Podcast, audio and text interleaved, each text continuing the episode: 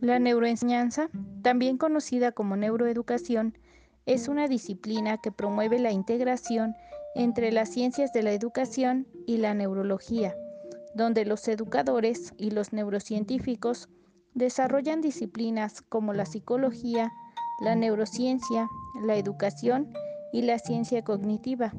En pocas palabras, es producir una mejora en los métodos de enseñanza y en los diferentes programas educativos.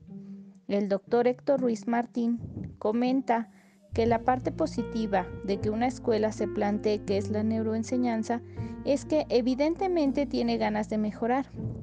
La curiosidad que tienen los alumnos forma parte importante para aprender. Esa inquietud que tienen los niños por preguntar lo que desconocen y esto les ayuda a buscar las respuestas. La plasticidad cerebral nos permite moldearlo con el aprendizaje continuo. Todos podemos aprender lo que deseamos, más allá de nuestra situación personal o social. La neuroenseñanza tiene muchos beneficios, como la identificación de las causas neurológicas que se pueden relacionar con el fracaso escolar, como son los trastornos de aprendizaje. ¿Cuáles son los beneficios de la neuroenseñanza? Según detalla el científico argentino Fabricio Ballarini, las neuronas son las responsables de contener nuestros recuerdos. En caso de la memoria a largo plazo, la que tiene que ver con aquello que nos importa, se sirve de las proteínas para mantener en la memoria esta información. En el caso de la neuroenseñanza, este hecho afecta o mejora en cierto modo el aprendizaje de los alumnos Ballarini apuesta por la educación a través de las emociones. Cuando hay vivencia, hay emoción y cuando hay emoción, hay aprendizaje.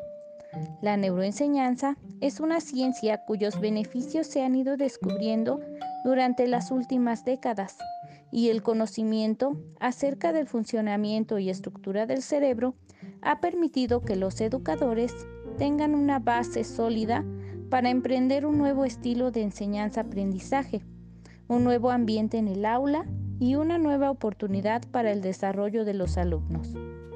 El cerebro es único. Este órgano es el que posee la capacidad de enseñarse a sí mismo y cuanto más aprende, más se desarrolla. La neuroenseñanza permite proponer un nuevo estilo educativo donde las bases para el aprendizaje se fundamentan en las particularidades del sistema nervioso y del cerebro. El neuroaprendizaje. ¿Te sucede que en ocasiones, después de impartir una clase a tus alumnos, mágicamente desaparece de su mente el conocimiento adquirido?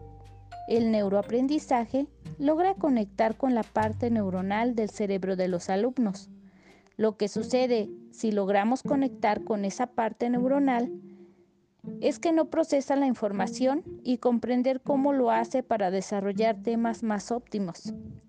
El neuroaprendizaje busca con las otras disciplinas combinarse con la psicología, la pedagogía y la neurología para explicar cómo funciona el cerebro en los procesos de aprendizaje. Esto puede permitir enfocarnos mejor en la forma como el cerebro procesa la información y cómo conectarse con ella. La neurobiología es la base del neuroaprendizaje y aporta al aprendizaje la posibilidad de encontrar respuestas, no solo al cómo somos capaces de incorporar nuevas habilidades, sino también en cómo se constituyen sus significados. El neuroaprendizaje